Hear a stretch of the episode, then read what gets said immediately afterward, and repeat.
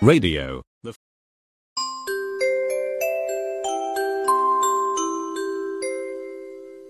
B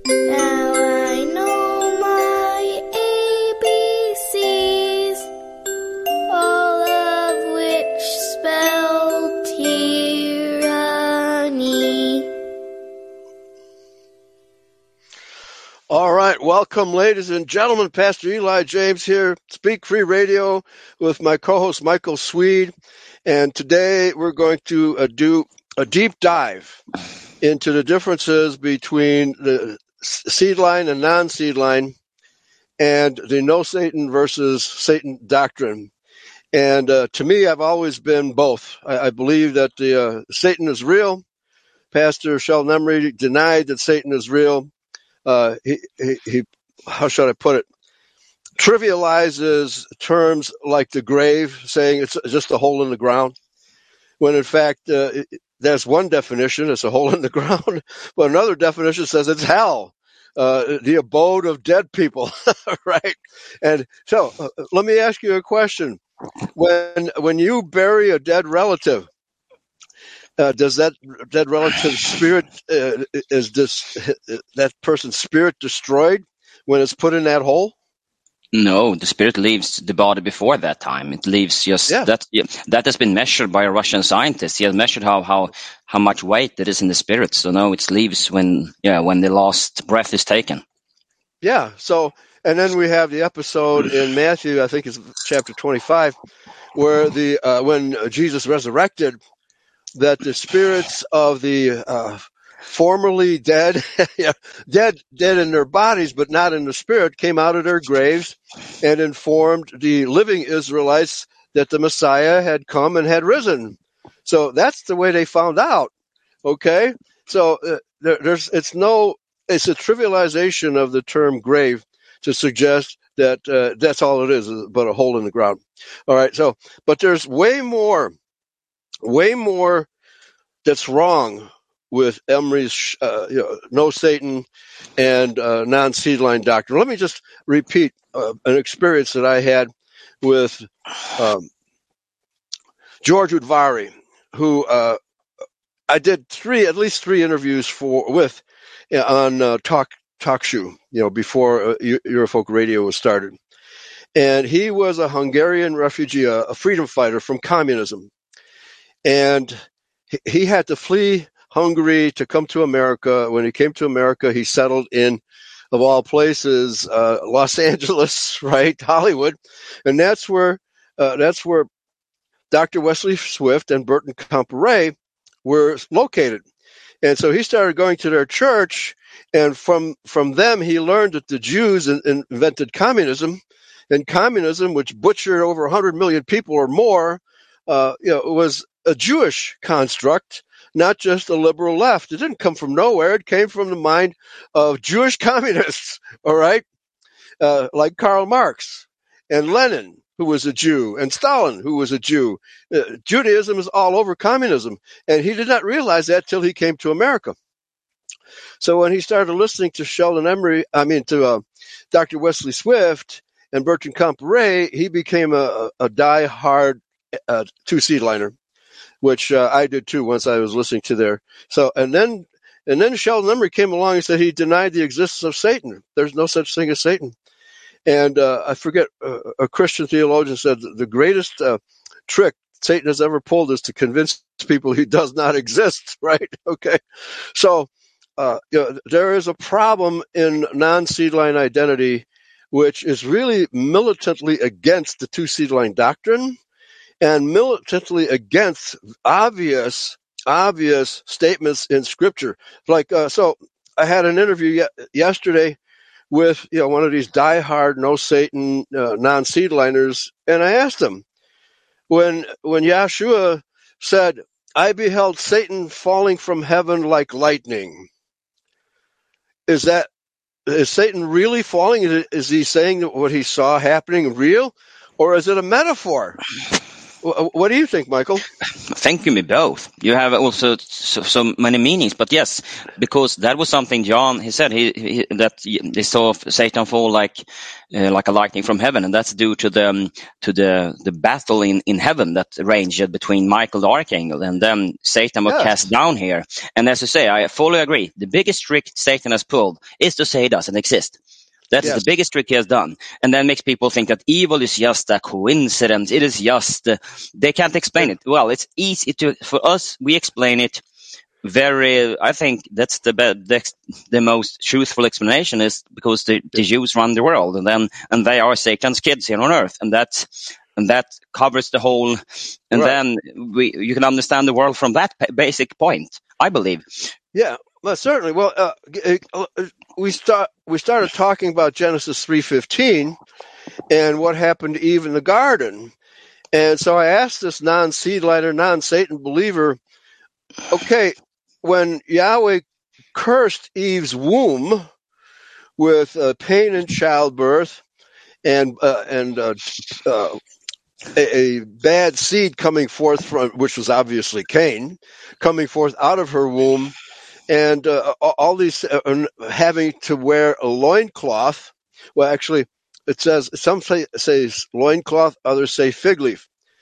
So he argued for the fig leaf, and he said that it, it's it's figurative. The, the it's just the, the tree of uh, the tree of good, knowledge of good and evil is just figurative uh, for lusts of the flesh.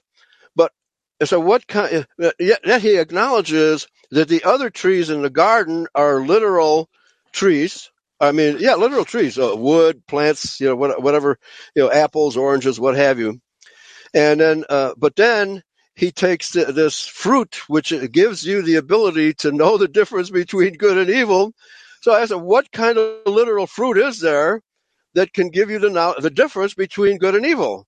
Is this not a human or humanoid tree?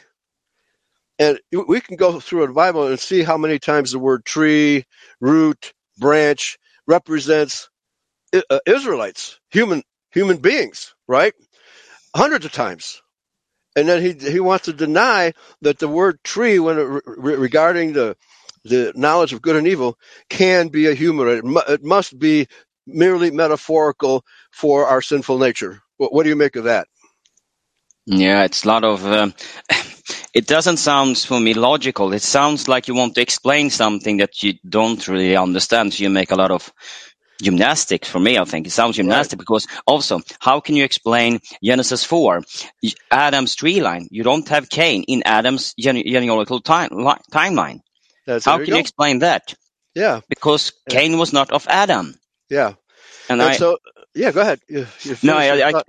Yeah. No, but that's the, that's one of my main thoughts when the, people denies it because, and then also as you say, why if if Eve ate an apple, why didn't he curse her teeth instead? yeah, of her right. Or, womb. or her mouth, right? Uh, Whatever, but now she has pain in. Now the white woman has much more pain in childbirth than other races because of this sin.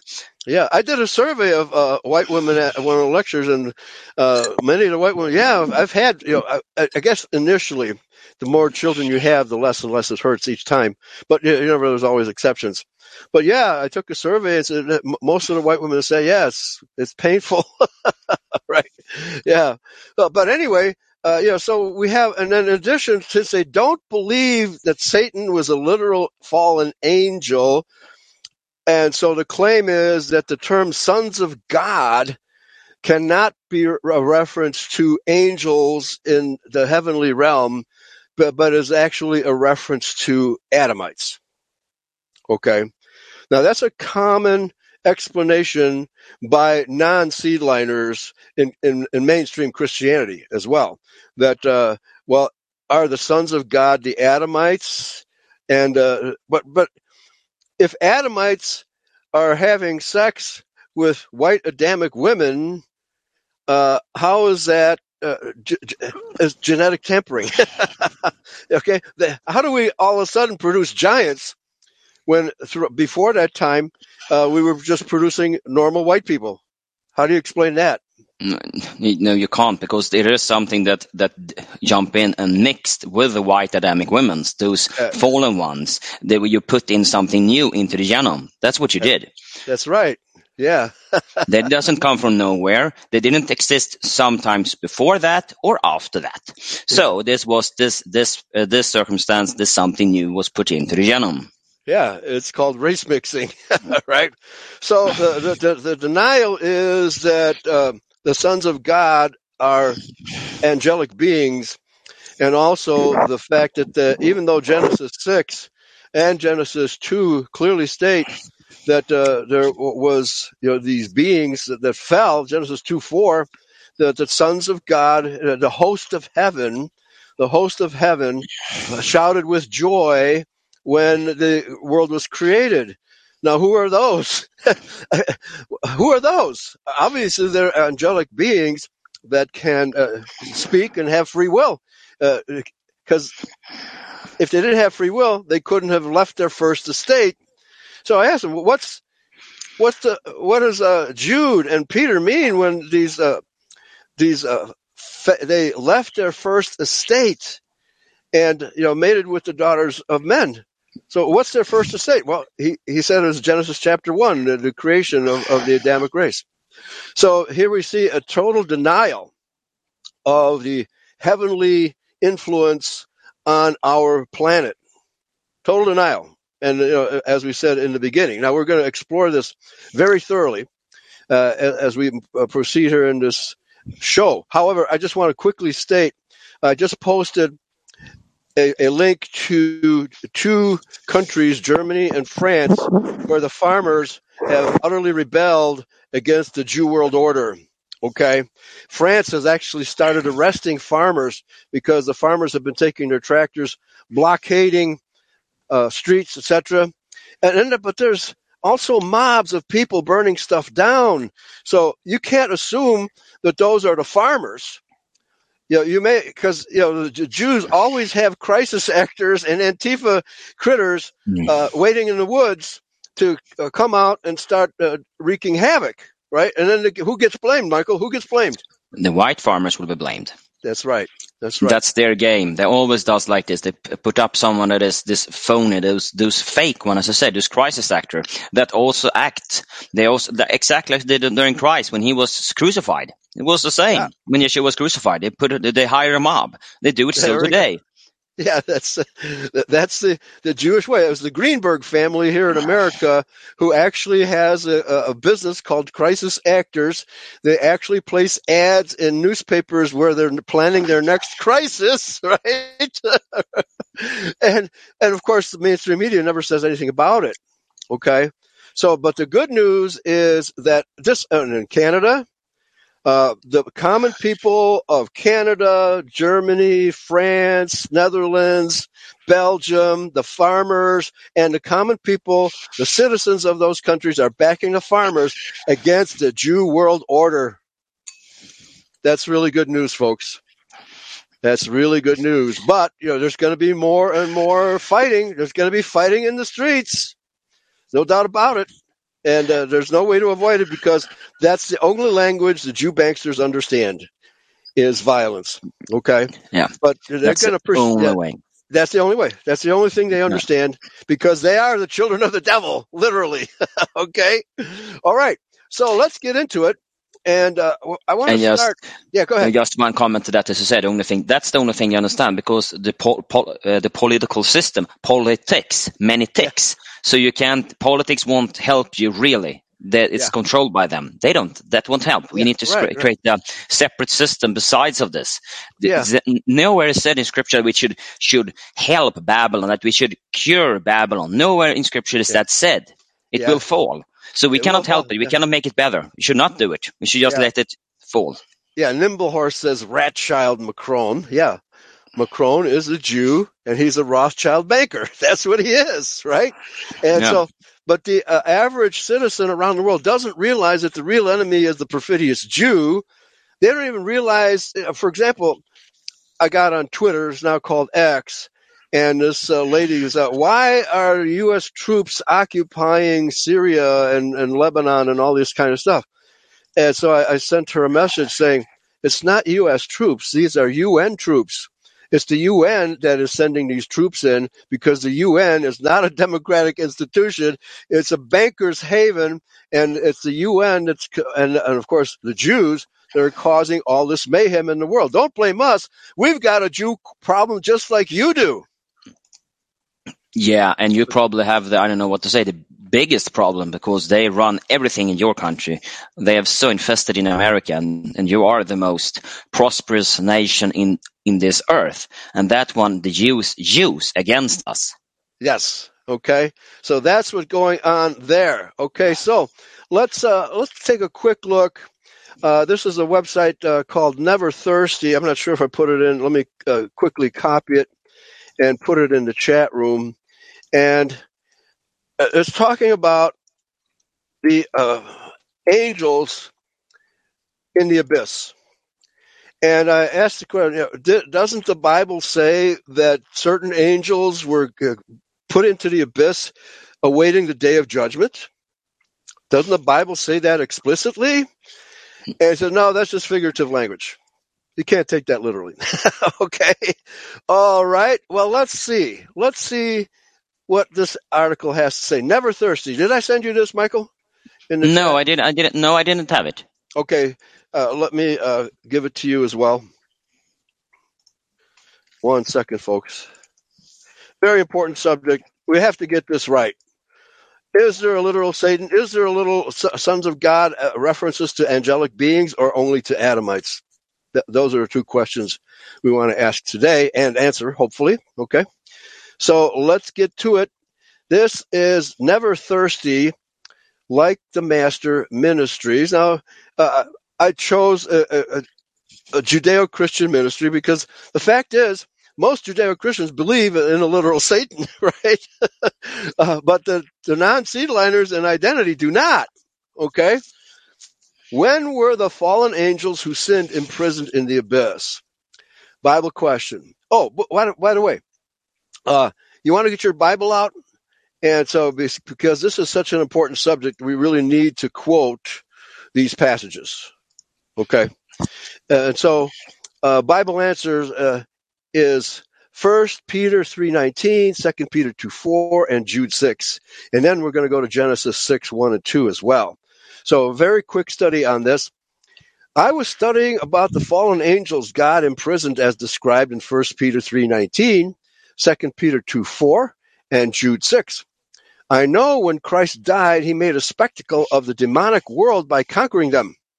My question is, when did this imprisonment happen for these fallen angels? Now, one of the questions I, I asked the uh, uh, the non-seedliner at lunch yesterday was when, you know, because if you don't believe in angels and that angels and demonic spirits can have an effect in our world, then why did Jesus uh, send the the demons out of the uh, man who was possessed into that herd of swine? Did that not happen, or is that you know what? What did the herd of swine symbolize? What is the metaphor you you call there? And, and I forget what answer he got, but he simply denied that that took place. That you can't take a literal perspective on that. There must it must mean something other than literally casting demons out of a person and uh, putting those demons into a herd of swine. Okay, it can't mean that. But he couldn't explain what it really means. Okay, uh, so go ahead. Uh, are you at First Peter three nineteen? First Peter. Yeah, I have opened it up. Uh, First Peter. Uh, First Peter. And which uh, version are you reading from? Uh, which one do you want me to read from? Oh, okay. Well, whatever you like. Okay, I take the scriptures. First Okay, Peter very three, um, uh, three uh, nineteen. Yeah. Yes. So here is the verse. Uh, First Peter three nineteen, in which also who went and proclaimed unto the spirits in prison. can read the next also. Who were disembodied at one time, when the patience of Elohim waited in the days of Noah, while the ark was being prepared, in which Okay. a few All right. did you say they were disembodied at one time? Yeah. Clear evidence that these spirits exist in a disembodied state. What don't you understand? It's very go- clear. It's very clear. Let me go there myself because, uh, yeah, sometimes you read a verse and you miss things, right? Sometimes your eyes refuse to see what's actually there, right? And that occurs often with the non-seed liners, very, very often, and actually with most Judeo-Christians. But this is First Peter, what is it, three nineteen? Yeah, three nineteen and then twenty. I read from from twenty Okay. from nine from All right. twenty. Yeah, so let me go there from the King James Version and read it from there. By which also he went and preached unto the spirits in prison. Now, what prison? Is that a literal prison? No, it's down. Okay. It's it's in. They're waiting for the judgment. Yeah. Uh, let me go verse 318. For Yahshua also hath once suffered for sins, the just for the unjust, that he might bring us to God, being put to death in the flesh, but quickened by the Spirit. Now, but by which also he went and preached unto the spirits in prison. Now, what was? Is this a literal prison on the earth, or is this the underworld? Which, about the Old Testament clearly says that Lucifer and these evil angels were imprisoned in the underworld. it clearly says that, which sometime were disobedient when once the long suffering of God waited in the days of Noah while the ark was preparing, wherein few, that is, eight souls, were saved by the water. That was 320. Read your version from the scriptures again. It just I says would- disobedient. Go ahead. Nah, and I probably read it wrong. Sorry, I Oh, read it okay. wrong. It is we were disobedient, Oh, not okay. disembodied. I, I read it Oh. wrong. So sorry. Oh, okay. Yeah. Well, you just started a trend. All right. But never, but who were the disobedient? Okay. And uh, certainly there were Adamites that were disobedient. Okay. But the, uh, the phrase, the sons of God, in many, many places clearly states that these are angelic beings, the host of that- heaven. Okay. Yeah. Yeah. Sons of man. Those those those are created in Nephilim. It sounds like. Yeah, we're talking about. Well, that's what uh, sons of God me- is Ben Elohim in the Hebrew, and it means both the the fallen ones and the angelic ones. It means them both. Okay, so okay, uh, what's the next one? The next one is Second Peter's two four. Okay, Second Peter's two four, and that is said. Four. If Elohim did not spare the messengers who sinned, but sent them to Tartarus and okay, delivered them Okay. into chains of darkness to be kept Now- for judgment. Okay. This this further this needs further exploration. And Tartarus, does that have a, a definition of Tartarus? Yeah, footnote say, possibly from Hebrew, um, ta ti, se expression Sheol. Sheol. Okay, hell. Okay. Yeah, that's hell. Yeah. Now, the word grave can be translated from two different Hebrew words. One actually literally means the hole in the ground, such as the uh, episode where Sarah was buried in a, a crypt. Okay. It just means a hole, uh, a sepulcher, or a hole in the ground. However, others talk about the underworld. There's another word uh, that used uh, for the grave, which actually means the underworld okay, where the dead, dead spirits reside. Okay, that's in the Bible, where the dead spirits reside. So I think what Sheldon Emery did, he saw that first definition of Sheol would simply meant a hole in the ground, but he never uh, said, okay, so that confirmed in his mind that there is no other definition for grave. Uh, unfortunately, that's not true because the the other definition is a, a literal place or abode of the dead. And we know that when we die, we don't disappear. Our souls are not destroyed. We live on for the day of judgment. okay, our spirit. And Paul confirms this by saying that when we die, we are in, simply in a state of sleep, waiting to be resurrected. Okay. So here here when when I hear the no Satan people argue against Satan, they are trivializing the literal meaning or ignoring it altogether or denying that it means what it says. Okay? Th- This is the problem I have with the non-seedliners. Okay? And they need to understand that their interpretation is shallow. It's very, very shallow. Okay, let me continue. Oh, uh, Jude 6, sorry. Okay, you there? Hello? Oh, sorry, sorry. yeah, right. Yeah, um, I need. I was muted. oh, okay. Uh, so Jude, I don't know whether the where we have Jude, find. uh, just, it's just the one. Oh, here, here, let me, uh, let me uh, find it real quick. It's just the one. Yeah, Jude. Oh, I found yeah, it. yeah, I found yeah. it. It just has one chapter. Yeah. Okay, and it was then I was a bit uh, distracted. So number six. So, Okay. and the messengers who did not keep their own principality, but left their own dwelling, he was kept in everlasting shackles under darkness for the judgment of the great day. Okay. Now the King James says angels. Okay. Now the non-seedliners insist that uh, that word simply means messengers and can't mean angels. However, here is the definition given in Strong's Concordance of the word angels, which your translation says messenger. It can be either. Sometimes Yahweh sends angelic messengers to, to deal with. What about the angel Gabriel? Who appeared to Mary. Was he a human being or was he a literal angel as the Bible clearly says? That was an angel. Was the an angel. same, yeah, the same with the companion that did accompanying in Thomas, that accompanied him. That was also an angel, but he didn't have to eat anything, so he Yeah. he was accompanying him.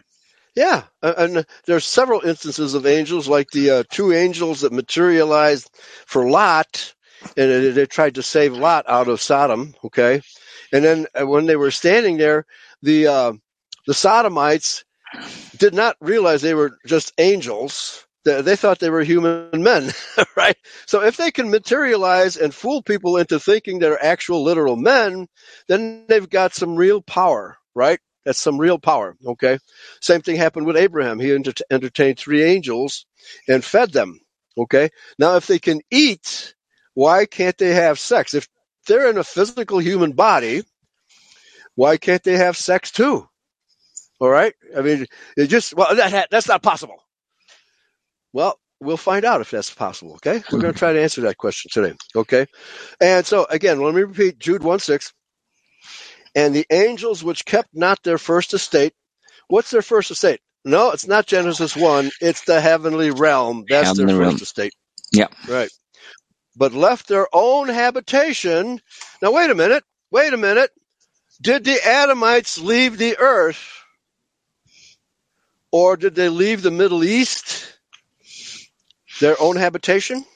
No, we did leave the Middle East. Yeah, right. So they did not leave the Middle East. Well, they were kicked out of the garden. Yeah, uh, yeah, right. but they did not do that. Did not do that willingly, right? And he says he hath reserved in everlasting chains under darkness unto the judgment of the great day. Okay.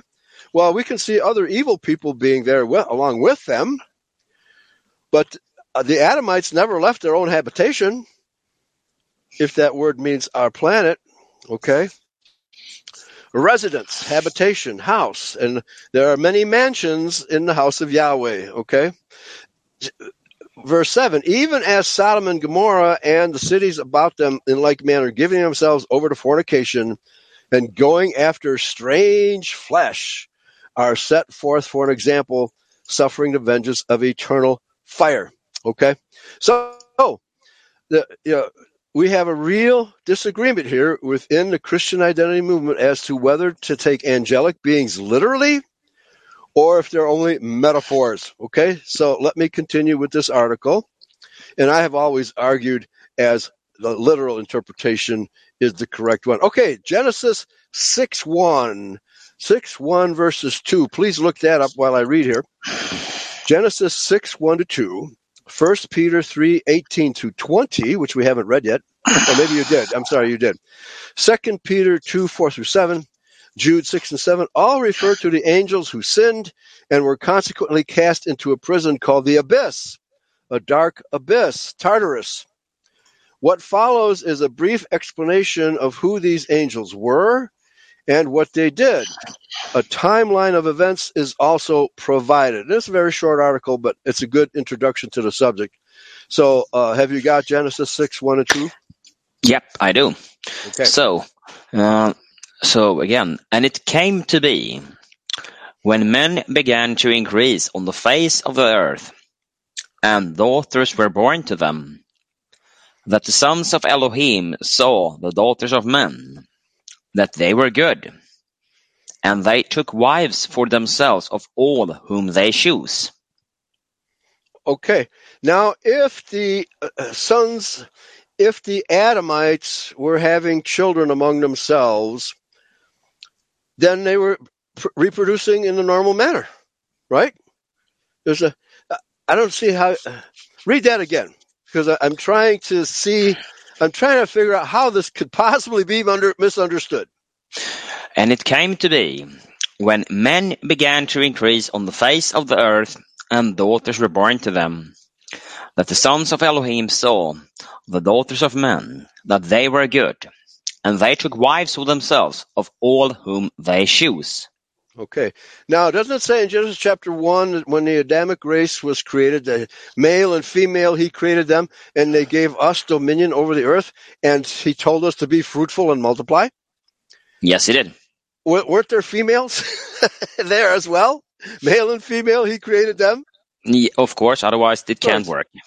So I think what people are misunderstanding is that at some point, uh, well, who begat Seth? Eve, right? Eve. and it says, uh, and uh, Adam and Eve begot daughters and sons after all the stuff in the garden happened, right? So the sons and daughters are already fully in existence when Genesis 6 came to be. Okay? So are they thinking that they're only males in Genesis 6? And, uh, or that there weren't any males, that there are only females, right? No, the whole race was already here. And obviously, if an angel chooses to embody as a male, because it's much easier to rape a woman than it is to rape a man, okay, that, that that's why they chose the female of the white race and not the male. Uh, that, does that make sense? What I just Yeah. said? Yeah, Okay. yeah, we, yeah, for sure. Okay, but it doesn't seem to make sense to the n- no- non-seedliners. Okay, they insist that the the fallen ones, the sons of God, are in fact the Adamites. Well, we are sons of God, but we're in physical form. We were at one time in heaven, as Paul clearly says, because we were reserved to incarnate in this world to do God's work, right? But uh, we were held in abeyance, pre predestination, right? Uh, so we were sons of God, Ben Elohim, just like these fallen angels were. But yeah, my question: How do they explain? Um, how can they explain then that this giantesses, that those giants, how did Right. that come into the genome? If Yeah. they say they are Adamites, how could that start to happen if you didn't add something new into the genome? So I That's- don't understand that really.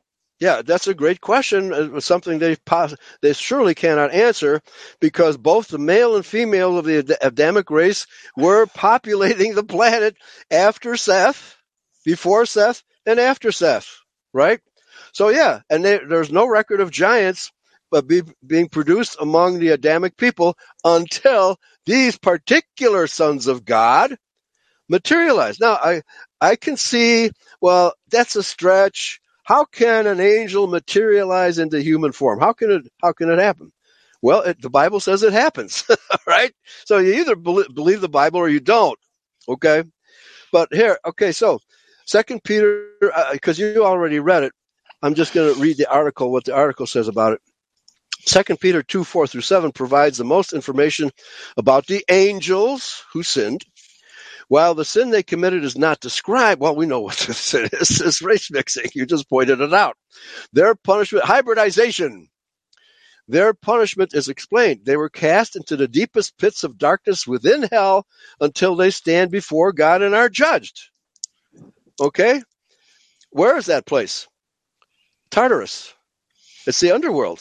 Hades, where uh, the, the spirits of the dead abide until the judgment day. And Okay. Eli, didn't ahead. also a Russian scientist did dig or drill a hole and could listen down to earth and hear the spirits? He did? Oh boy. Yeah, I heard. Yeah, I heard something. I heard that Yeah. uh, that uh, that a Russian scientist he was able to to put down a microphone so he can listen down to earth and hear the, the Yeah, right. Well, maybe those were real people down uh, let me play devil's advocate here and say, oh, uh, th- th- well, you know what? Actually, a lot of these people, these ghost hunters, they take microphones and tape recorders with them and they pick up voices from the ether, right? Which just startles them greatly when they, uh, they, they didn't always hear it when uh, they were there, but when they played back the tape, all of a sudden they heard these voices. So what's up with that? Uh, let me put it this. Let me ask you a general question: Is there a spiritual world distinct from our material world, or is there not? oh, that is for definitely it is. Yes. Yes. Yeah, yeah no doubt. Because No in doubt. fact, the, the spiritual world is primary. The physical world is secondary. We materialize everything in the physical world materialized out of the spiritual world. Okay, that was the creation day. Okay, that's where it came from. It all came from, from the spiritual world. So, this explanation of the punishment of the evil angels is described before comments were made about Noah and his family being rescued from the worldwide flood, which is called Noah's flood. Then God's punishment of Sodom and Gomorrah is given, followed by comments about Lot. The pattern is that God punished the evil angels who sinned. God punished the entire world except for Noah and his family. And finally, God punished the inhabitants of Sodom and Gomorrah. The timeline is obvious. The evil angels sinned before Noah's flood and before the destruction of Sodom and Gomorrah. Well, the, actually, the, the two angels that uh, came to save Lot were good angels, but they were appeared to be so real to the citizens of Sodom that they wanted to have sex, homosexual sex with them. Isn't that what the story says?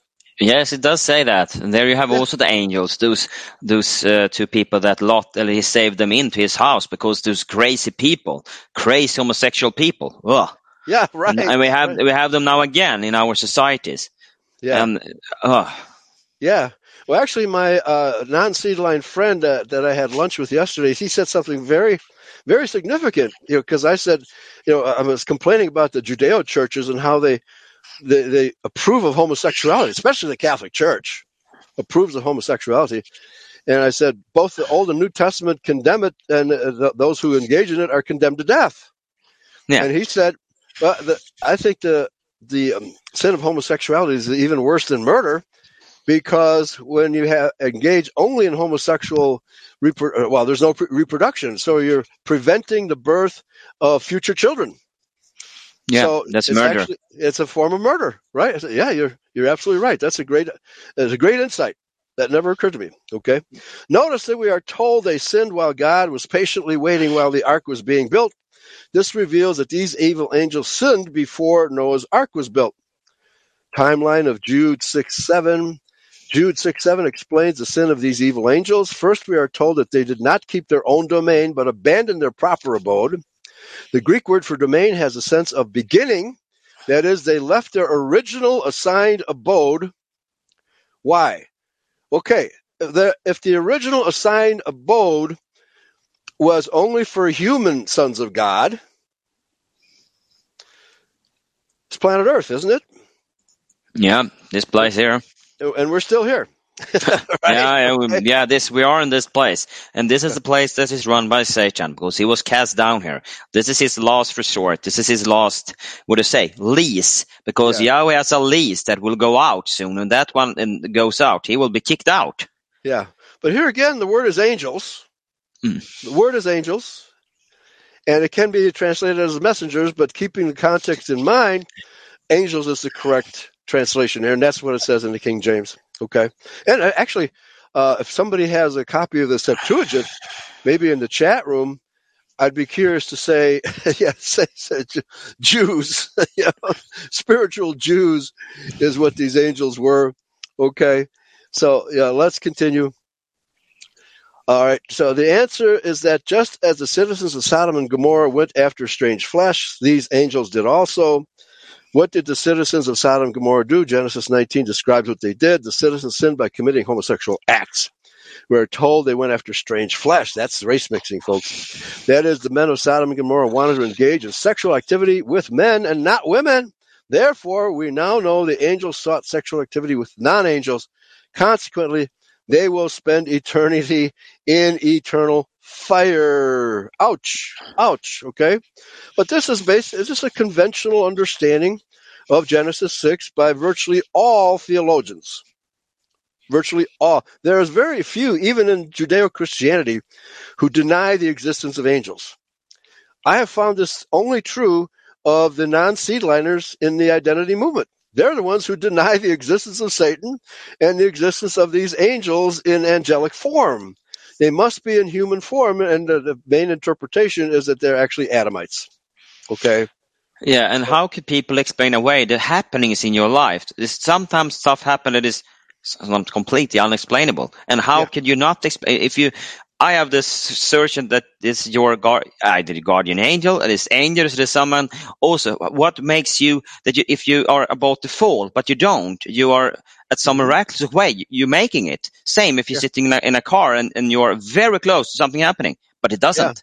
How do Well, you you- explain this? Yeah, right. And even Paul says, be careful how you treat strangers because that stranger might be an angel in human form, might be here to help you. Okay? So don't, don't diss that stranger until you find out, you know, he's really an enemy, right? Okay? Yeah, and then uh, even in, after the resurrection, you know, Moses and uh, Elijah appeared to people, although not, but even Christ, when he came back down, he appeared to be so real that they could not tell the difference between him and the spirit. And doubting Thomas said, "Okay, you doubt that I'm, I'm, a, uh, you doubt that I am him, resurrected, and come back down to visit you.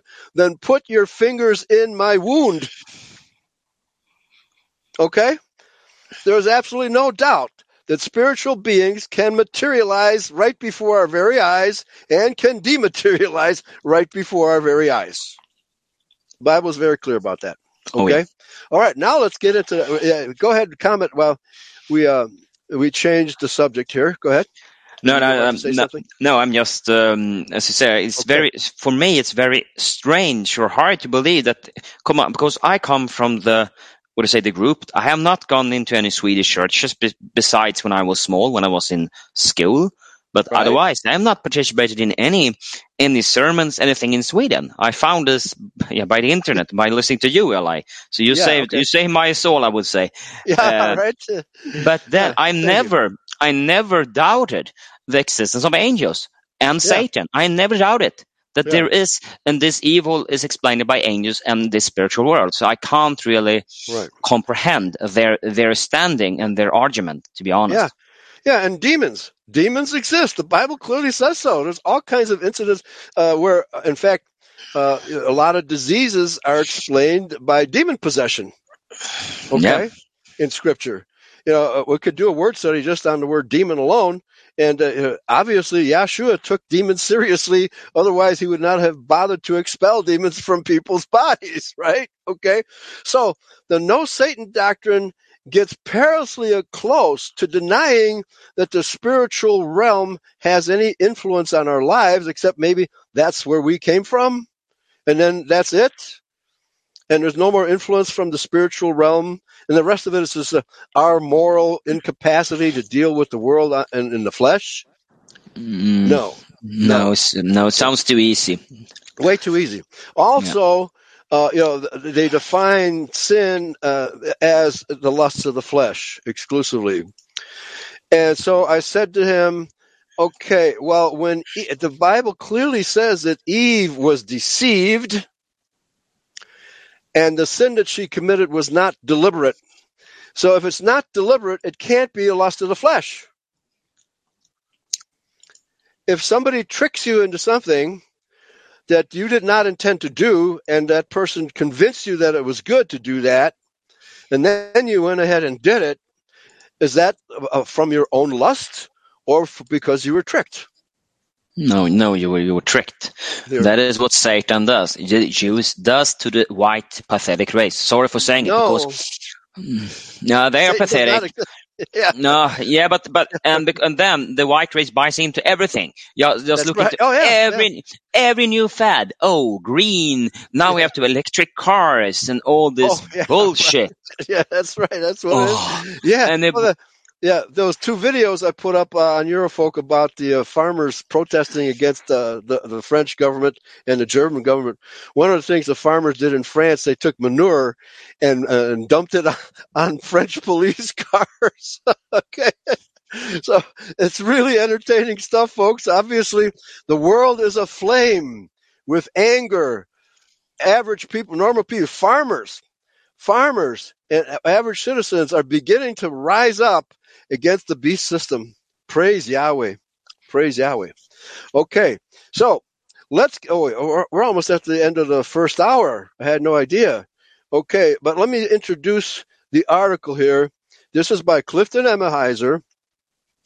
Mark Downey's phony no Satan dogma number four, which he got from Sheldon Emry. Okay. And he says, as I demonstrated in brochures number one, two, and three by the same title, Mark Downey and all his cronies professing the same erroneous theory of no Satan have little comprehension of the various parts of speech in English, Greek, or Hebrew. In number one of this series, I found it necessary to give the reader a general refresher course on the various parts of speech in English. By the way, you can find this whole series. This is from the archive.org site. Okay. Just, uh, or type in uh, Clifton Emahiser, No Satan Dogma, and uh, this will come up. It'll also come up on, uh, uh, what's his name? Bill Finck's website, Christogenea. I found it necessary to give the reader a general refresher course in the various parts of speech in English. The one for which I didn't have space to do it justice was the Greek and Hebrew sub- substantive. Substantive, that's a particle of speech, and it is even more important than I, all I discussed in the first paper. In that paper, I showed you how Mark Downey falsely claimed Mark Downey was a devotee of Sheldon Emry, falsely claimed that the name Satan was a pronoun.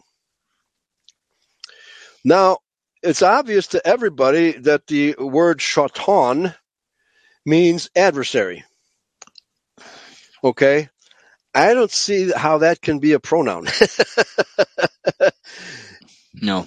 It- it's, it's not a it, him, or she, it's adversary.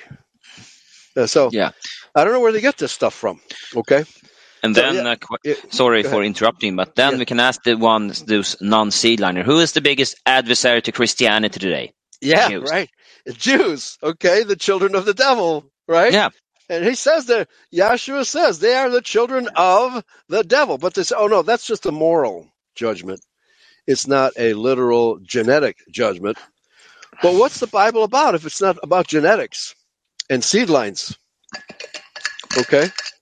And so this is this is where the non-seedliners get their dogma from.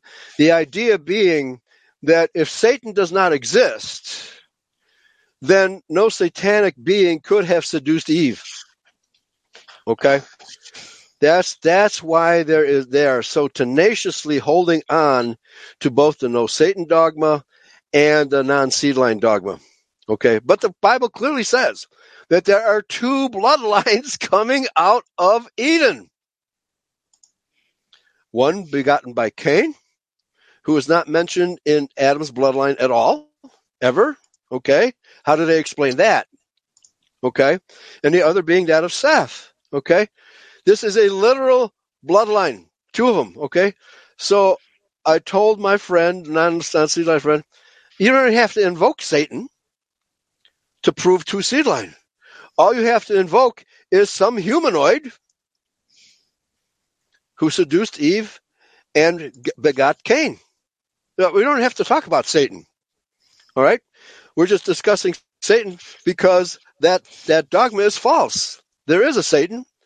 And when, when Yahshua said, I beheld Satan fall, falling from heaven like lightning, He's talking about an angel falling from heaven. I don't know. Uh, No, that can only be a metaphor, according to them, right? So, but what about people who uh, deal with evil spirits, you know, who get possessed? I mean, there's Catholic uh, priests who make a living uh, casting evil spirits out of people, right? You know, I've seen I've seen a person get possessed. I've seen it with my own eyes. That person is not the same person. There's somebody else inhabiting that body when a person is possessed. And even even the psychological literature agrees, you know, they, but they call it multiple personalities. Okay, well, how do you know it's not one of these multiple personalities inside the guy who, who Jesus cast demons out of? Right? What's the difference? Can you explain? What's the difference between multiple personalities and multiple possession? No, I don't know what if there is no difference in that, Yeah, and we, and that has also increased uh, more and more. Those um, schizophrenia, schizophrenia, yeah, Oh. many of those uh, of those sickness that instead could be could be described or explained with just the simple, yeah, demonic possession. But but today people are are utterly materialistic, so they want to have a materialistic explanation. So the explanation is just rubbish.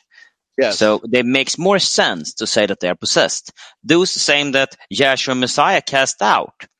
I mean, those uh, those psych, uh, psych, psychiatric uh, places we have everywhere with people uh, that are mentally, I think more, as you say, maybe they are more possessed by something that makes them so different. Yeah. You can also see as those actors when they also say it themselves yeah. in interviews that something comes on to me. You can Yeah. when they when they when they because they get they are possessed to do Yeah. this, to get this fame, to get this money, but get it will get to a price because you, you- right.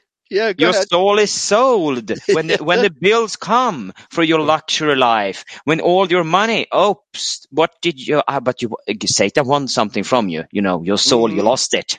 Yeah, I sold my soul for rock and roll. That's a great book. You should read it. Talk about demon possession. Okay, and uh, who, which people are the most likely to be schizophrenic? Jews. There you go. There you go. Okay. All right. So they are in personal touch with the devil. In personal touch, whether they believe in the devil or not. Okay. But I've heard it said that the Rothschilds always leave an empty seat at the dinner table for Satan itself. Is a pronoun.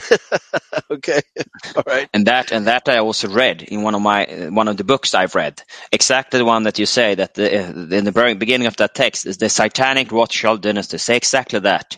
That Yes. the Rothschild have one seat for Satan. That's right. That's right. And they are the children of the devil. There's no doubt about it. Okay. The devil. And this is the point that Clifton Emahiser makes in this article is a substantive. There's a difference in the Greek between uh, saying Satan versus the Satan. Okay. So when you say the Satan, you're talking about a specific person or individual. It's not, it's not figurative. Okay. Whereas a mere adversary said, well, okay, you got an adversary. So what? You know, could be spiritual, could be physical. Adver- that's not well defined, but he says when you add the word the to the phrase, to the, to the word, it becomes a noun and there's no arguing that it's a noun. Okay. It's a reference to a person. So folks, let's take a break here because, uh, we're going to di- dive into this article and uh, I'll turn the reading over to you. There are some, uh, difficult words here, and but uh, I think uh, Clifton Emahiser does an outstanding job analyzing the Greek, which is a really deep dive that very few theologians that ever get into, and that's what Christian identity is about, both seed line and non-seed line. That we have to do word studies, but you can't just stop. Uh, or for example, before we take a break, the Judeo-Christian world wants to interpret Genesis one as tw- uh, six literal days. Okay, 24-hour days. But there's so much wrong with that because the sun did not appear until the fourth day. how, can you reckon the first three as 24-hour days? What, what do you reckon that by? You're just taking that on faith, okay?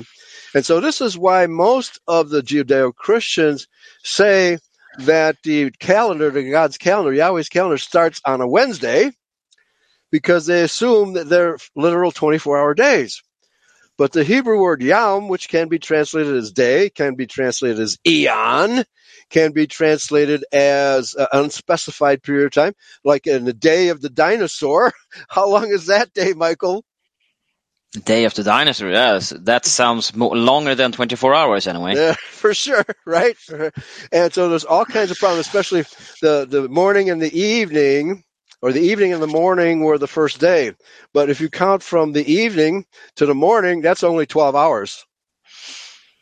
So how does that translate into 24 hours? There's all kinds of problems with this dogmatic approach. In other words, what I'm, the point I'm making is these people have decided that it can only mean 24 hours in spite of the fact that the concordances give you multiple definitions and there's plenty of places in scripture where the word day is not a literal 24 hour day. And so you're simply making an assumption that that's what it means in Genesis chapter 1. And you better do more research before you, you, continue with that assumption. Okay. All right, folks, uh, we're going to take a quick break. And this is Speak Free Radio. And this is Bloodlines, also simulcasting on Eurofolk Radio. And I see we have somebody in the uh, in the office here. I will recognize Michael when we come back after this song. Okay. Oh, the insane Babylonians. Here we go, folks.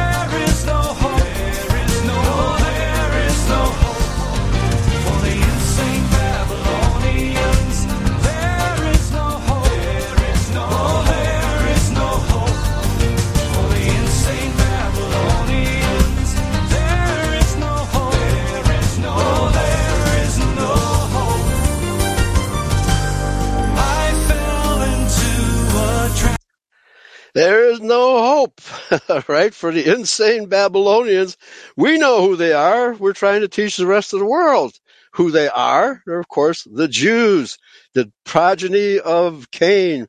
Okay, we have uh, in the studio Michael. We'll add you to the stage. And let me- Hey, okay. good morning. Okay, Good hi. Michael. Yeah. Hi. Um, so I wanted to talk about, yeah, well, the, the, the Jewish control of the money system. And so I worked, and I would always tell my fellow workers about not selling out to the dollar. And it's just Right. amazing. It's amazing what the dollar does to men's souls. And, uh, you know, when they dangle that dollar over you, and it, it's a con- it's a control mechanism that's still going, but uh, I'm hoping that the the Jew has reached peak power. Where do you think they are? Have they reached peak power right now? Are they at the peak of their power? They're really close. Uh, I've been saying for many years that once, once the dollar collapses, and it must collapse because of the high inflation rate that's happening right now. That's why they're trying to replace it with uh, central bank digital currency, but that's not going to work easily because you ca- you can't trust other Jews to run your local bank. You know, they'll be stealing from, from their central bank digital currency too, right? It's going to collapse. Yeah, we're really close to the end. We're really close. And uh, I, they they control Bitcoin now too, don't they? Doesn't right? Larry Well, they're trying to. Yeah, they're Okay. trying to. Yeah, they're yeah. trying to get a hold of that. Right. Well, And uh, yeah. Go ahead. yeah. Uh, no, I'm just saying. Um, so I go to a Christian church, and I'm glad that the my it's a pastor. Uh, it's it's a Calvary church. He he doesn't get into any politics about uh, the Word of God. It, we we just Mhm. mainly read out of the Bible, and we just talk about things out of the Bible, which I appreciate. I don't like Yeah. to get involved with the politics of uh, Yeah. you know, especially with the state of Israel, uh, because Oh most man. You know, Yeah. most Christians are just brainwashed, thinking that it belo- that land belongs to them when we know Yeah. it doesn't. Uh, was they're stolen, Edomites. Yeah, they're Edomites. Yeah. Not not and it's Yeah. really hard. It's hard to tell fellow Christians that you know they just are really brainwashed, and I, I don't know how uh, how we're going to turn that around to uh, tell our fellow Christian brothers and sisters that uh, they're not. They hate you. They Yeah. hate us. Yeah, they hate us. Well, uh, Jesus said uh, uh, about the end days, uh, there will be a time when uh, people, uh, Israelites included, will hate you and want to kill you. The people will want to kill you and actually kill you, thinking they do God's service. Mm. Mm. Okay, Yeah. that's yeah, happening. So, Yeah. Well, yeah, they they've been trying to kill us as we've seen this last uh, three years with this pandemic. That was a Oh, big uh, that was a big one going after us, and uh, and they're going to probably try to do it financially next too. Uh, Oh, yeah. Go back go back into your tax records twenty years ago and say, oh, you you you hired somebody, but uh, you forgot to pay the taxes on this person that Yeah, came to your right. house. And so now yeah, with compound interest, you're going to owe us a fine of a certain amount of dollars because you didn't pay taxes 20 years ago because they have stored all our internet records. Everything is stored in Yeah. Utah in a giant Yeah. data center. So they Yeah. have every text message that you ever sent, every phone call that you ever made, right. everything Mhm. on us. They have it all, right? In storage? and, and they're stored in Israel, yes. Kyrgyzstan, right? Yes. Yeah. Jews control um, that too. mhm. And in, and in. Sweden, you have the same. You have the same kind of stuff here. It's not so maybe as you have uh, in this big BIOSA big. you- They have changed our laws, so you have something called FRA, uh, FRA-lagen, and that is also the same stuff that's spying on uh, on the common people. And then when I warn people about this, they they ask, mm, "I have nothing to hide." They have this this cowardly. To, they think that, uh, but hey, now you're you're missing the point really.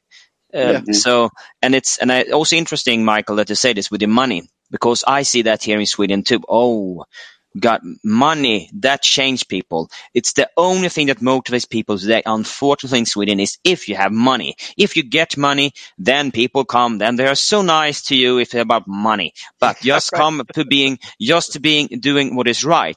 No, no, No. not happening. No, Money is the only motivator for people. Just dingle this this uh, electronical shekel now. This not even paper, and they look look down on you if you're using paper money in Sweden because Yeah. that Or gold. basically been wiped out in Sweden because everybody using their card and they bip, blipping it and their swish. Uh, Yes. I don't. I try. I use my cash as I use every time I can. I use paper and I store it in a safe place, and it's not in a bank. Right. Very good. Same here. Good. Same here. Yeah. And Okay. also, oh, okay. One other thing is, um, okay. Well, thank you for your show, Pastor Eli, and Yeah. uh, Speak Free Radio. Yeah. And All right. uh, thank you. And I'll get off. Okay. Have a good Okay, day. Michael. Bye-bye. Thanks for your, Yep. thanks for your contribution. Take care. Bye bye. Bye-bye. Goodbye. All right. So, uh, Michael, uh, before I get back to that article, would you dial up Second Kings 22, verses 19 through 23? And let's let's see. Second Oh, King, no, I'm sorry. I'm sorry. First Kings. First Yeah, read it down King, right. Yeah. twenty-two. Yeah. Verses 19 through 23. Okay. 19 to, 19 to 33. And I'll start reading this article while you're digging that up. Okay. So, yeah. So, should I want to start to read it then? Yeah. If, if you got it, go ahead. Yes. First King ver- uh, 22, verses 19. Then he said, Therefore hear the word of Yahweh. I saw Yahweh sitting on his throne, and all the host of the heavens standing by him, on his right and on his left. And Yahweh said, Who shall entice Ahab to go up and fall at Ramoth Gilead? Okay. And- All right. So, uh, wait, stop right there. So, there's hosts of some sort of being on Yahweh's left and on Yahweh's right. Are those Adamites in the flesh or are those angelic beings? Angelic beings. Yeah. What else could it possibly be? Yeah. How can you be with Yahweh if you're not in an angelic beings? We cannot be with, we are with him, yeah. But to be with him in his presence, then we have to be in our other, Yeah, you have to be in that other realm, the heavenly Yeah. realm. Okay, that that place that a lot, a lot of people don't believe in, right? Actually, that's all I really wanted to get, you know, to, just to show that the uh, you know there are angelic beings up there, and uh, now the question still remains: How in the world did the angelic beings of Genesis six manage to incarnate against the will of Yahweh? That's that's a difficult question to answer.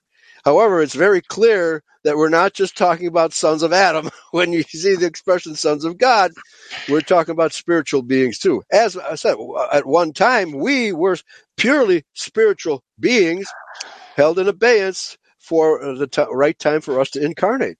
That, that's predestination. Okay. That's how Paul describes it. So, I mean, it's clear that sons of God can be angelic and physical. And uh, I think our ultimate destiny is to be both at the same time. When we uh, get our glory bodies, we're not going to go up to heaven. Heaven is going to come down here, and the universe will be ruled from America, right, or planet Earth. And we will have dual bodies. We will, as Adam and Eve were intended to be, have angelic powers and, of course, physical beings. It will be both. So we'll we'll be sort of hybrids, as it were. Okay. So so there is a host of heaven, and it's described in Genesis chapter two, I think it's verse four as well, describing the heavenly host which rejoiced when the, they're called the sons of the morning. That that the morning being the creation, and uh, they, they were there before the physical world was created, and they're still up there. Okay, so I mean, the, the problem with Emry's doctrine is it gets dangerously close to even denying that there are entities up in the sky or in heaven w- along with Yahweh. But this verse says clearly that they are up there sitting to his right and to his left. Okay? All right. So Uh, Okay, so question, Yahweh. Uh, No, no, yeah, uh, Eli. question. But uh, if if you deny the spirits, if you deny spirits, angels, are you also very close to denying Yahweh Himself? Then, That's just a right. question. That's. Yeah, oh, that- that's a very good question. And yeah, I mean, it, it, it obviously Sheldon Emry and the non-Sealed don't intend to do that. However, when you deny the existence of all these various angelic beings, then what's left in heaven? You know, I think uh, again, uh, it's it's actually tickling the Juda- Judaism when Judaism says if you believe in two gods, namely Yahweh and Yahshua, because we say Yah- uh, Yahshua is God in the flesh, however you want to describe it, then according to the Noahide laws, you are worshiping two gods and therefore deserve death. Okay?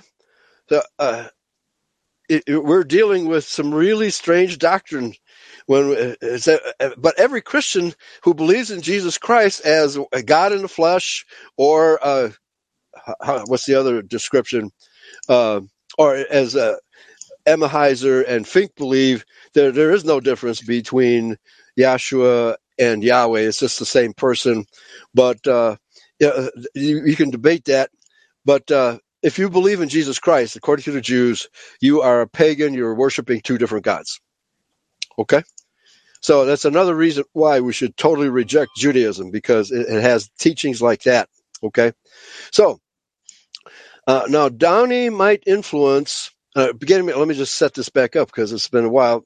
The the end sentence of the first paragraph is in that paper I showed you how Mark Downey falsely claimed that the name Satan was a pronoun. Downey might influence others who don't have the resources to examine the validity of his inaccurate conjectures. In my computers, I have what is called the Libronix Digital Library System. In that system, there are several Bible versions, but the principal books in that collection are two versions of the Nestle Aland Greek New Testament, 27th edition, of which one is an interlinear. An interlinear is when it has multiple different translations. The interlinear has four lines, the top being the Greek text. Under the Greek text is the Greek equivalent in English letters. The third line is a translation by McReynolds from the NA27 Greek. I don't know what NA stands for. The bottom or fourth line is an abbreviated code for each Greek word and the parts of speech that this word represents. But the LDL user doesn't even have to check what the abbreviation depicts, as all one need do is place the cursor near the Greek word and at the bottom of the screen, just above the taskbar, is a non abbreviated readout of each part of speech. Therefore, I can go to any word in the New Testament and instantly determine its grammatical status.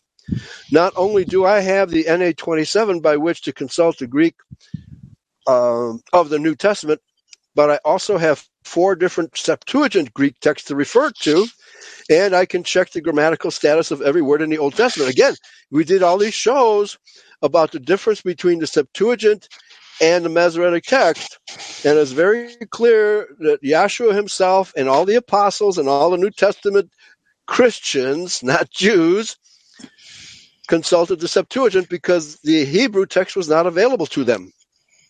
Okay?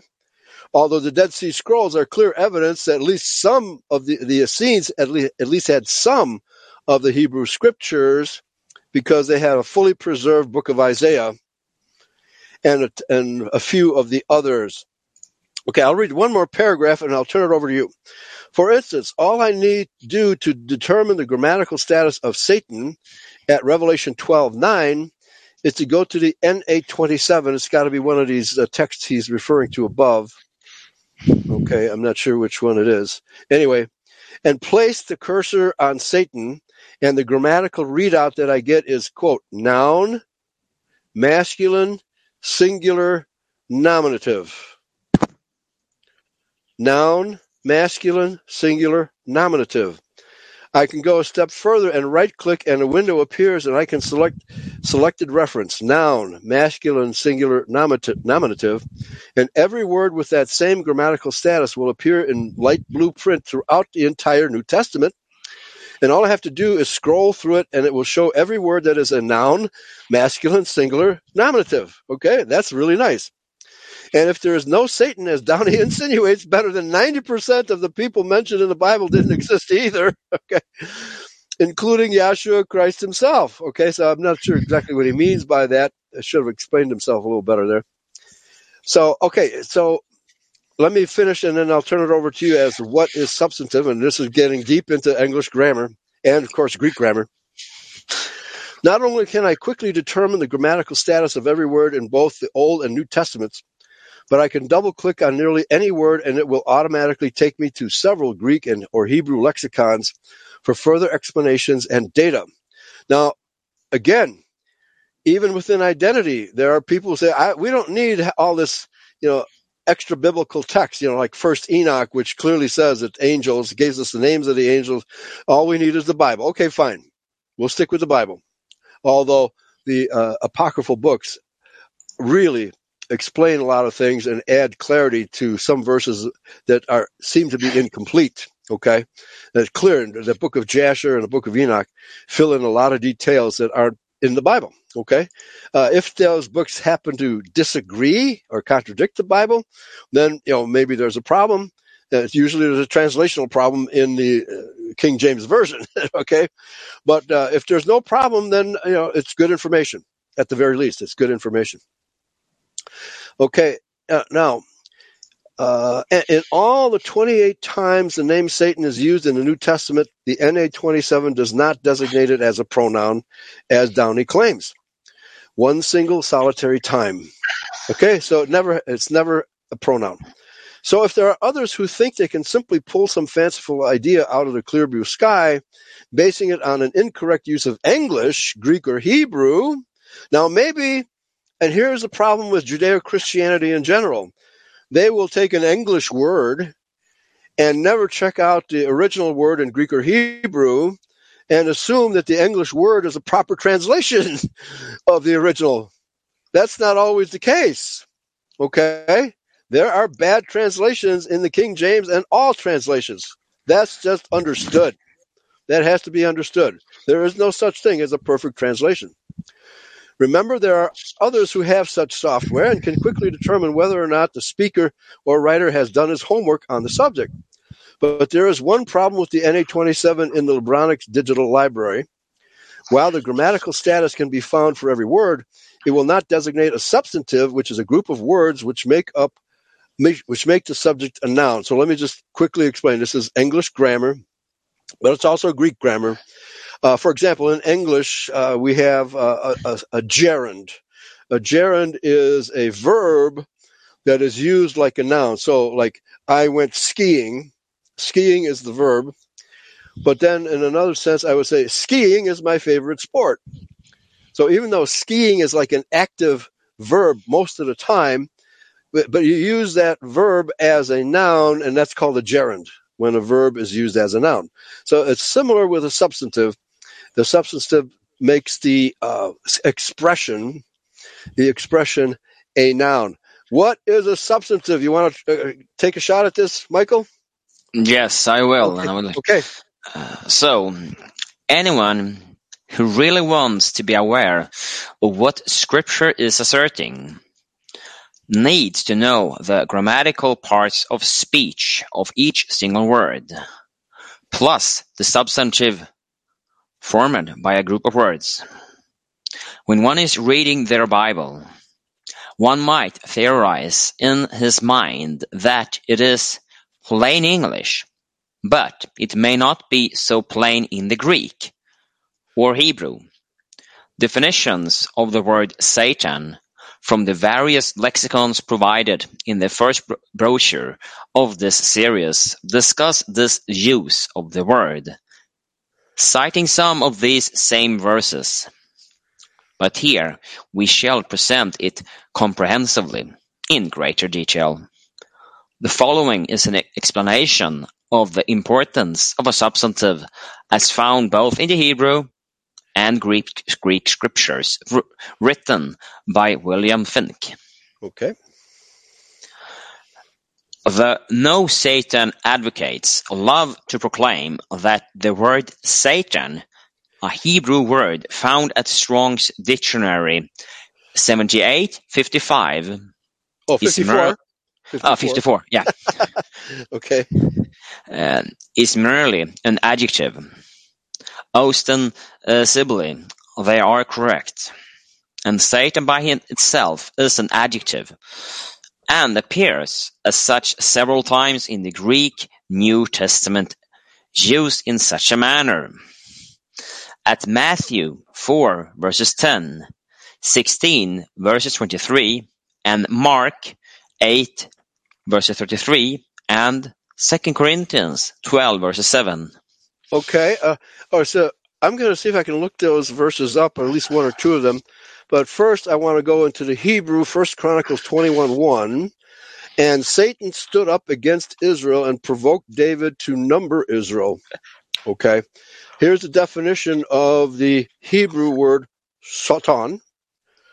An opponent. Okay. Adversary. That's a common definition of Satan, adversary. However, especially with the article prefixed the Satan, it becomes the arch enemy of good, adversary, Satan, withstand. Okay, so when you have the article prefixed to the word Satan, that makes it more personal. All right, back to you. Yes, thank you. So, however, more often than not, in the New Testament, the word Satan is accompanied with the article. Oh, and that is Greek. I cannot pronounce that. Okay. Oh, yeah. Uh, let's see. Uh, noun of case. Oh, the, the um. Oh, what, what is it in uh, Greek? Uh, the the Satan in Greek, right? Is what he's trying to say. Okay. All right. So uh, with the article prefix, as I just stated from the Hebrew, when you prefix the word Satan with the w- word the, then you're speaking of a particular individual, not just any old adversary. Okay. Go, please, go, please continue. Uh, are accompanied with an article in Greek. They form an element of grammar called a substantive.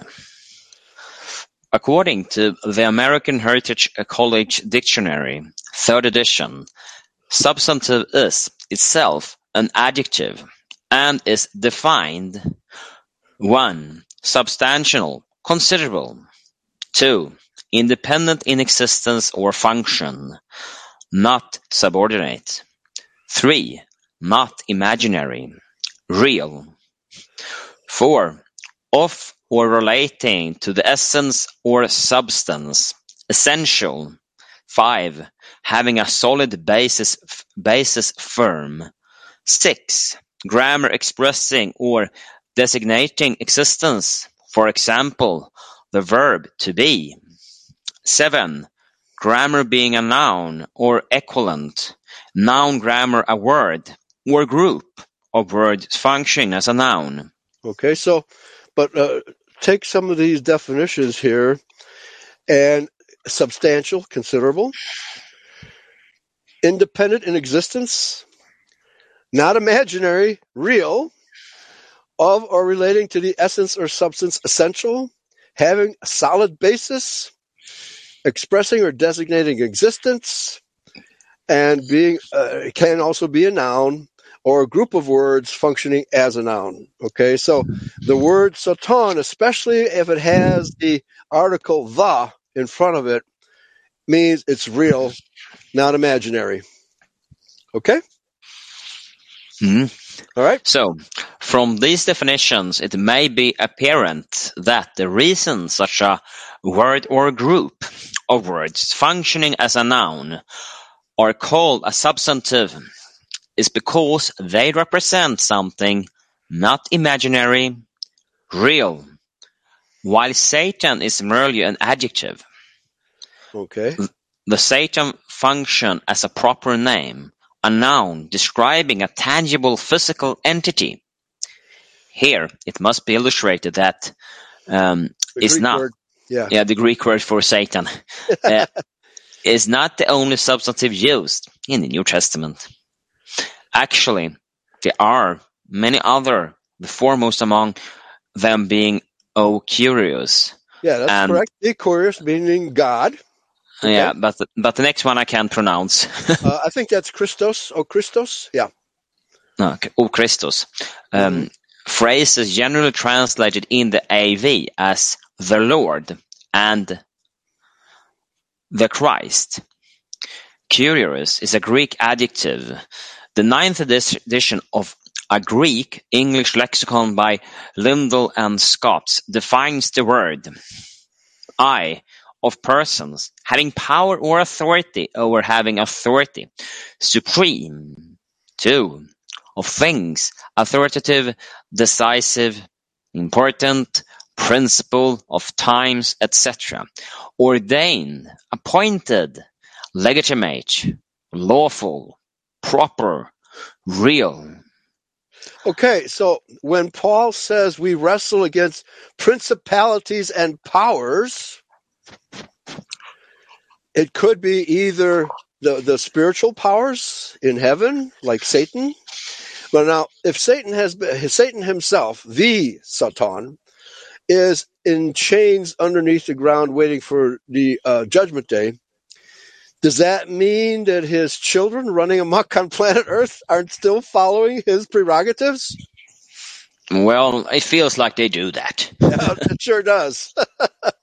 No, uh, we- we can't be talking about feelings here, Michael. we have to be talking about real stuff. All right. But what the point here is this is real stuff, folks.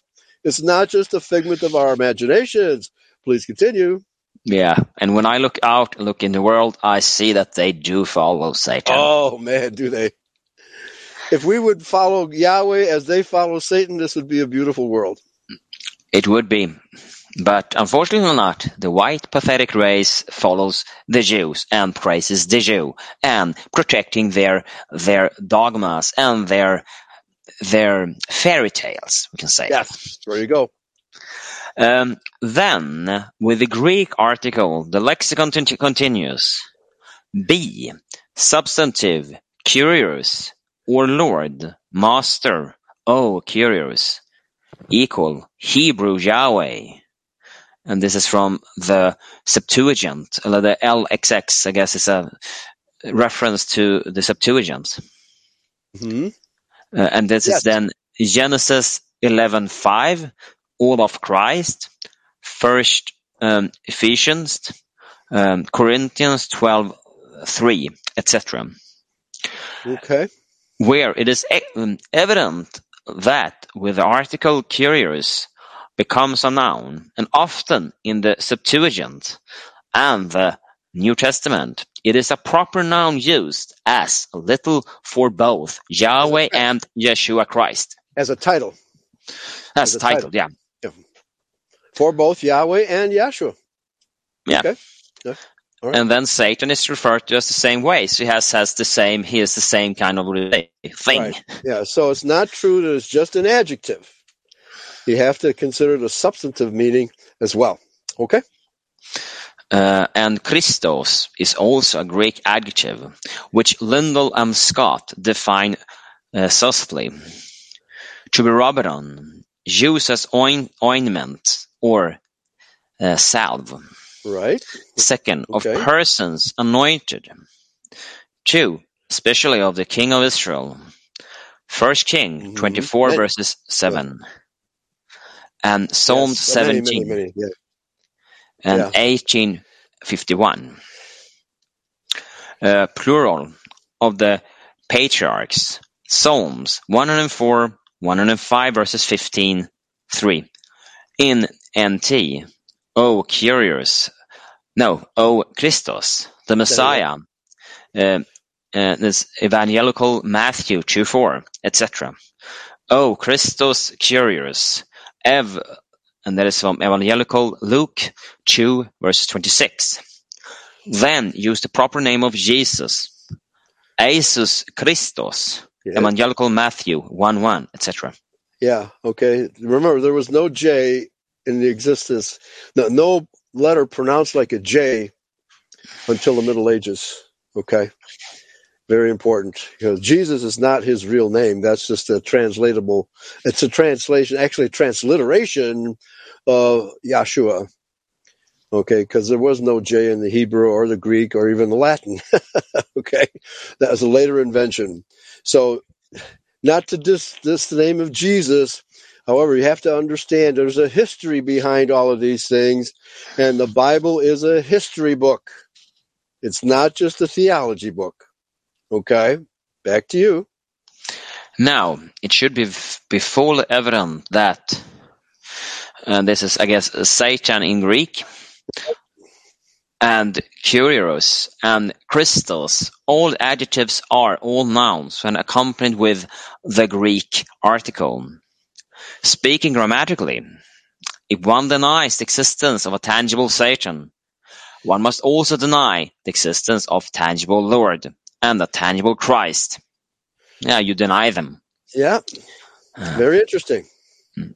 One cannot accept the existence of Kyrios or Christos as proper nouns in Greek, and then deny the existence of O.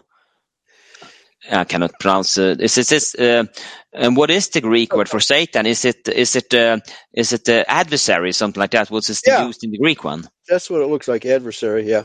Okay. uh, without contradicting uh, oneself. Yet, this is what the non-Satan crowd does continually, for they contradict themselves and their Bible every time they deny the existence of a tangible adversary, Satan. Or the overarching leader of the Jews. Okay. Now, given the fact that the Book of Enoch describes these fallen angels and actually gives us their names, it, would it not be the case that all of these adversaries have a leader? Okay. Yeah, that would be very plausible that they do. Yeah, okay, because all of these groups have leaders, unless they're just rioting, right? But, but yeah, there is a leader of every one of these groups, and that is who we refer to when we say the Satan. Okay, all right, Um, and we also have a leader. So yeah, right, right. Now I think uh, the Diablos. You know, uh, there, there's a lot of more Greek words here, but I think I recognize one as Diablos, meaning the deceiver or false accuser is a better definition. But please continue from where you're at. other sub, uh, substantives which are used as- synonymous describing the Satan entity are O Diablos. That's right. That's Diablos. Uh, but this It- one I can't really Yeah, guess. I can't read the other ones either. Uh, so, but Diablos for sure, meaning false accuser. Who's the false accuser of us? Okay, and actually, yeah, he gives the definitions of each in their turn in the sentence. Okay. um, which are respectively the false accuser, the oppositions, and the Antichrist. Ooh. Ah, Antichristos. Can that be Huh. the one? Yeah, that's it. That's it. Right. there? The AV usually translates O Diablos as the devil. Okay. Yet there is also another word translated devil in the AV, which is um, yeah, that's uh, is it also Demon. the Demon. demon? Ah, probably a demon, and signifying a spirit being or inferior deity, for which see Thayer's lexicon at uh, uh, is a de- this demon, eleven forty, and um, uh, that one I'm I'm a bit uh, is a Satan or something like that. I'm a bit. Uh, uh, that's 1142, found in the New Testament, only at Matthew 8:31. The no Satan crowd often attempts to reproach adherents to two seed line doctrine for teaching that Satan is a singular supernatural being ruling over the evil world. Yet the position is held by the adherents of Judeo-Christianity and not by two seedliners, as the term O Christos often refers to the anointed as a group, i.e., the believing Christians of the children of Israel, for which see my pamphlet Yahweh's anointed, the children of Israel. The term O Christos, no, that's not Christos. Um, the Satan often refers uh, must be the adversary, often refers to all of those people who de- uh, descended from uh, those rebels mentioned in Revelations 12 verses 7 to 9, who were the tree of the knowledge of good and evil of Genesis chapter 2 and 3, of whom is the serpent which seduced Eve, who are responsible for all of the bastardization of non-Adamic races in the world. And foremost among these today are both the Jews and the Arabs. These collectively are the Satan, the opposition, etc.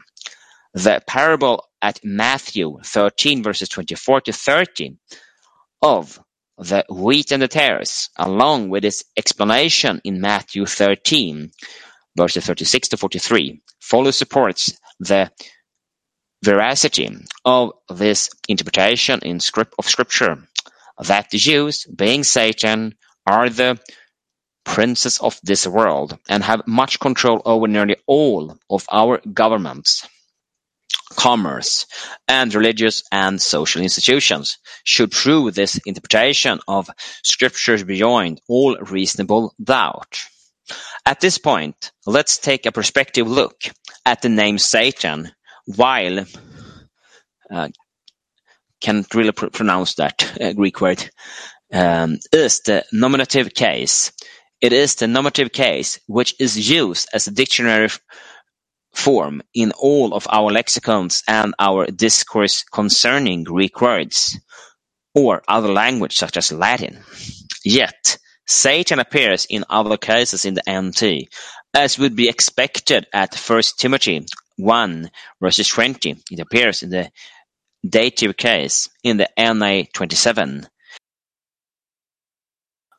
Yeah, in Greek words there at Revelations two nine and three nine, it is Greek word the genitive case. At Mark three verse twenty three, without articles, we see the con- construct uh, Greek word of Satan, Satan to cast out. The genitive and accusative cases identifying the subject and object of the verb. Of Satan to cast out Satan in English. These are all normal grammatical constructs necessary in their various contexts. Yet, it is not normal for lexicographers to list words using the nominative singular and Strong's Concise lexicon surely doesn't have the spare to list all twenty-four forms of the article, so he mentioned only the nominative singular and yeah, VRF. And uh, do you want to read on, Eli? Okay, yeah, we. Glaring uh, in in ineptions. I had a, uh, a shutdown on my internet, and so I just got back on. So I'm not sure where you're at. Aha, sorry. Uh, I'm. St- you still hear me? I. I yeah, I hear you now. Yeah, Oh, okay. Did I disappear? yeah, I did. Uh, you did. Uh-huh, okay. Yeah, yeah, right. Okay. Where where did you where did um, did you leave? Uh, where did you, where did I, think- disappear? think- I think I lost the last couple of minutes. Two minutes, I think it was. Okay. okay. Should I read the last uh, last uh, part I read then? Yeah, read it again. Yeah. Yeah. So at this point, let's take a perspective look at the name Satan. While Greek verb is the nominative cases. It is the nominative case which is used as a dictionary form in all our lexicons and our discourse concerning Greek words or other languages such as Latin. Yet, Satan appears in other cases in the NT, as would be expected. At 1 Timothy 1 verses 20, it appears in the dative case, and in the NA 27, you'll see it is written, a Greek word. There, at Revelations 2 9 and 3 9, it is Greek verb, uh, Greek word, the genitive case. At Mark 3 verses 23, without the articles, we see the construct Greek words of Satan, Satan cast out. Okay. The so, gen- yeah, a dative, uh, I, I believe, means uh, possessive. Uh, genitive means uh, what it means uh, gen- uh, of, meaning um, what do you call it? Uh, produced by, Okay, and accusative is what we in English would call the objective case. You know, so you have nominative is the noun, then you have a verb, and then you have the object. Accusative is the object. So, so, so as he says here, identifying the subject and the object of the verb of Satan to cast out Satan. Okay, so do you expect Satan to cast out Satan? No. okay, no. So I can't see any other explanation of this verbiage except that there is an individual Satan being talked about. Uh, you could say of adversaries to cast out adversaries. But again, the accusative, I'm sorry, the uh, substantive tells us that is a sig- singular male noun. That's what it means. That's what it is. All right. Yeah. So, yeah, finish this paragraph and then I'll pick it up from there. Uh, the genitive and ac- um, accusative uh, cases identifying the subject and object of the verb of Satan to cast out Satan. In English, these are all normal grammatical constructs necessary in their various contexts. Yet, it is uh, normal for lexicographers to list words using the nominative singular and Strong's concise lexicon surely doesn't have the space to list all 24 forms of the article. Wow. So he mentioned only the nominative singular and then some Greek words. All right. Yeah. Very good. So, uh, what uh, we're what uh, Clifton Emahiser is trying to say here is that the Greek grammar uh, determines whether it's a noun, uh, male, singular, or whether it's a general noun or verb or adjective. You really have to know the Greek cr- grammar to make a distinction between these words, whether they're adjectives, adverbs, or nouns. Okay, you really have to know the Greek grammar well. And that is not presented by most lexicons, and so we would expect a non-seed liners not to know about this stuff. Okay, but uh, just be, but just because it's not in Strong's concordance doesn't mean it's not there. It's not real. All right, so folks, you're listening to Eurofolk Radio, simulcasting on Speak Free Radio.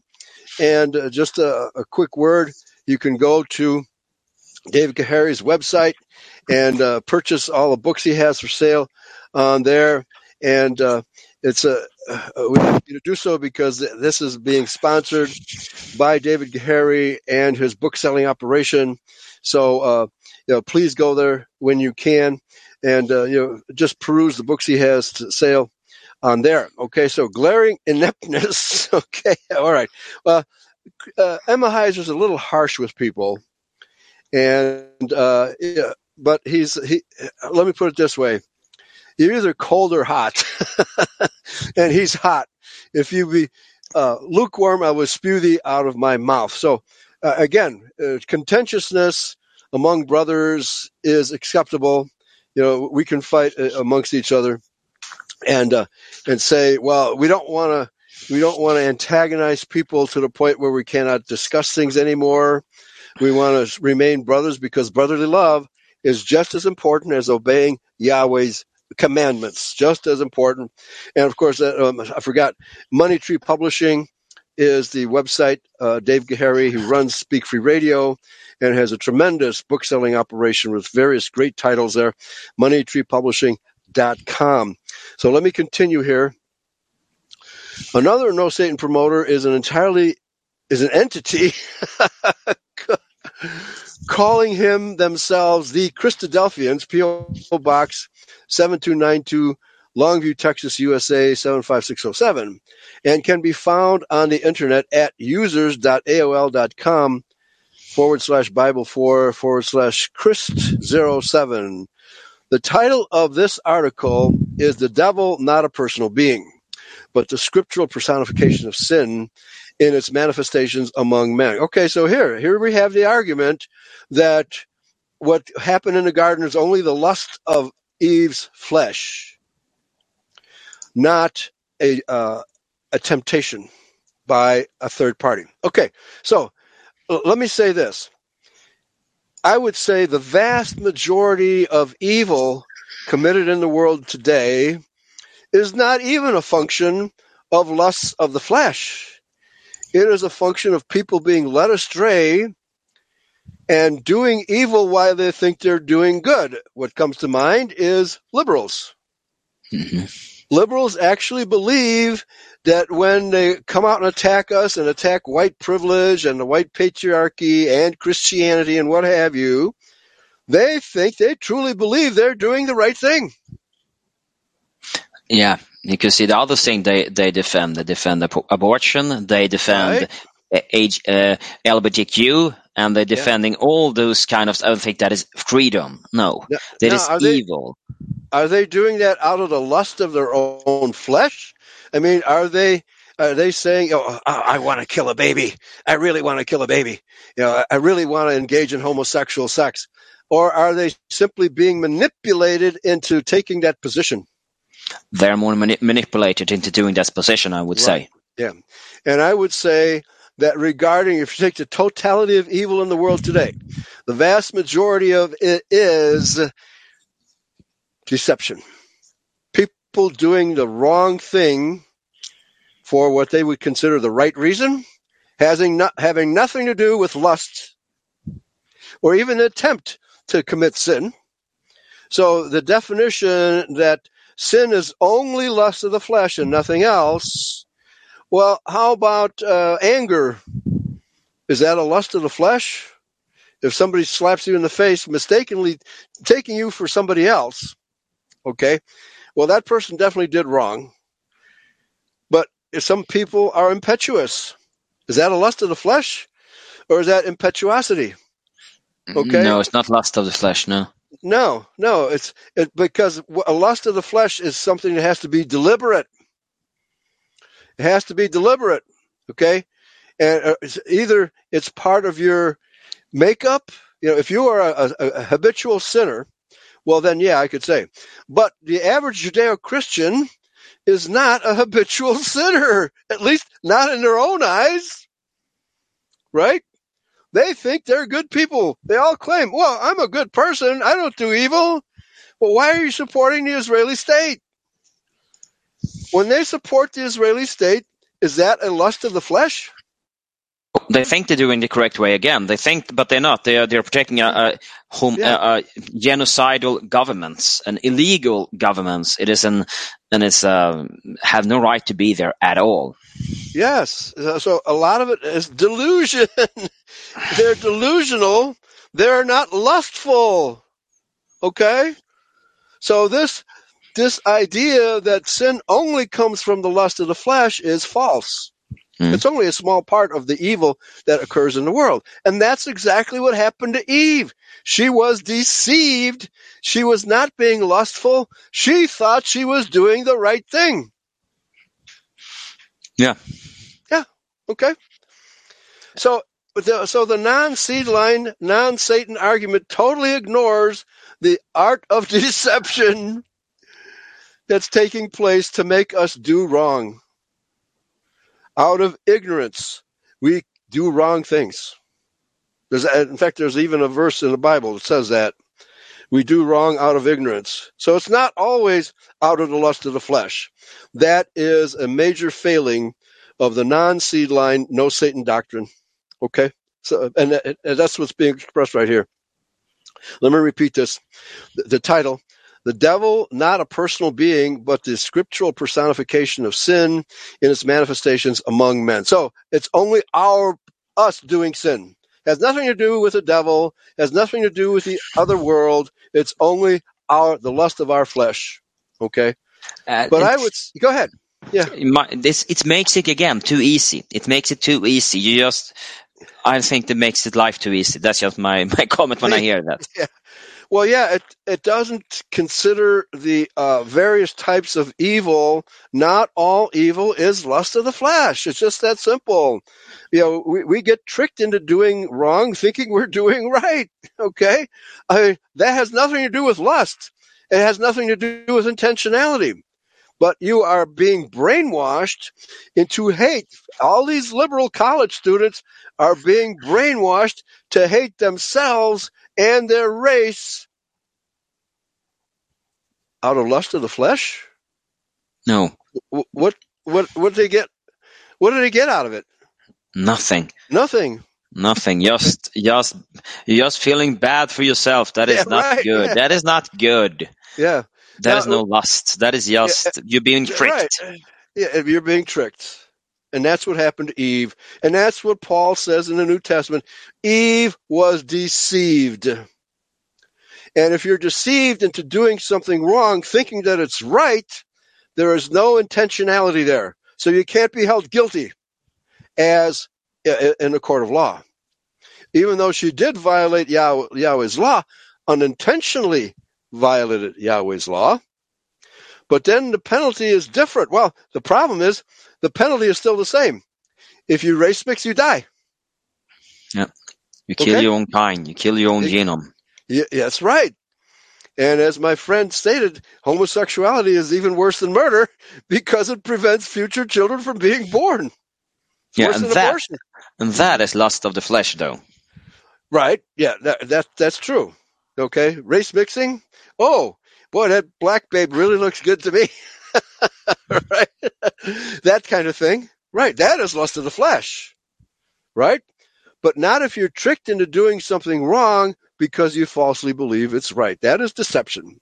And so the non seedliners take deception out of the equation, will not admit that Eve was deceived into doing what she did, and therefore is totally guilty, as if she intended to do the wrong thing.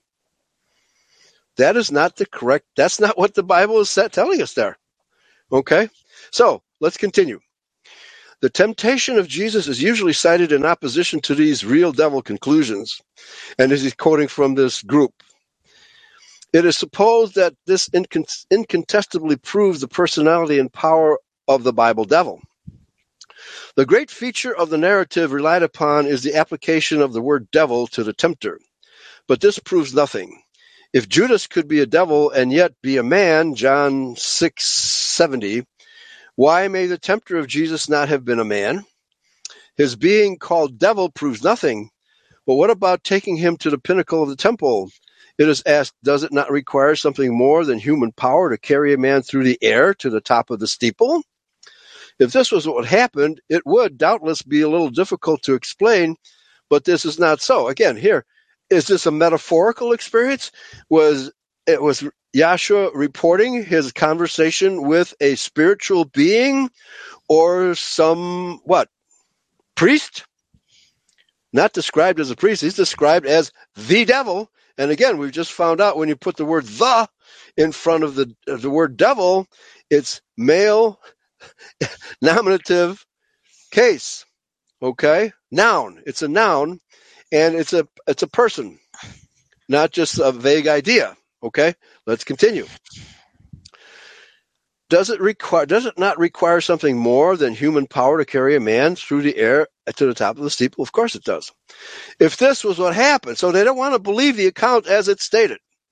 It would doubtless be a little difficult to explain, but this is not so. The pinnacle of the temple, as we are informed by Josephus, was an elevated court or promenade, which on one side overlooked the depths of the valley, and the Joseph to, of Jehoshaphat to a depth of 200 feet, and offered the facility for self-destruction, which the tempter asked Jesus to wantonly brave, on the strength of a promise made in reference to inevitable suffering. Okay, I'd say we can say this much. There's only two possibilities here: E- either a Pharisee an Edomite Jew. But would an Edomite Jew be capable of transporting Yahshua through the air? No, No, I don't think so. no, no, no. now, a literal devil, because, you know, if Lucifer was, you know, an archangel who fell, then we could see that he had that kind of power. All right? And again, we're saying here, these things do exist in this world. It's not a figment of our imagination.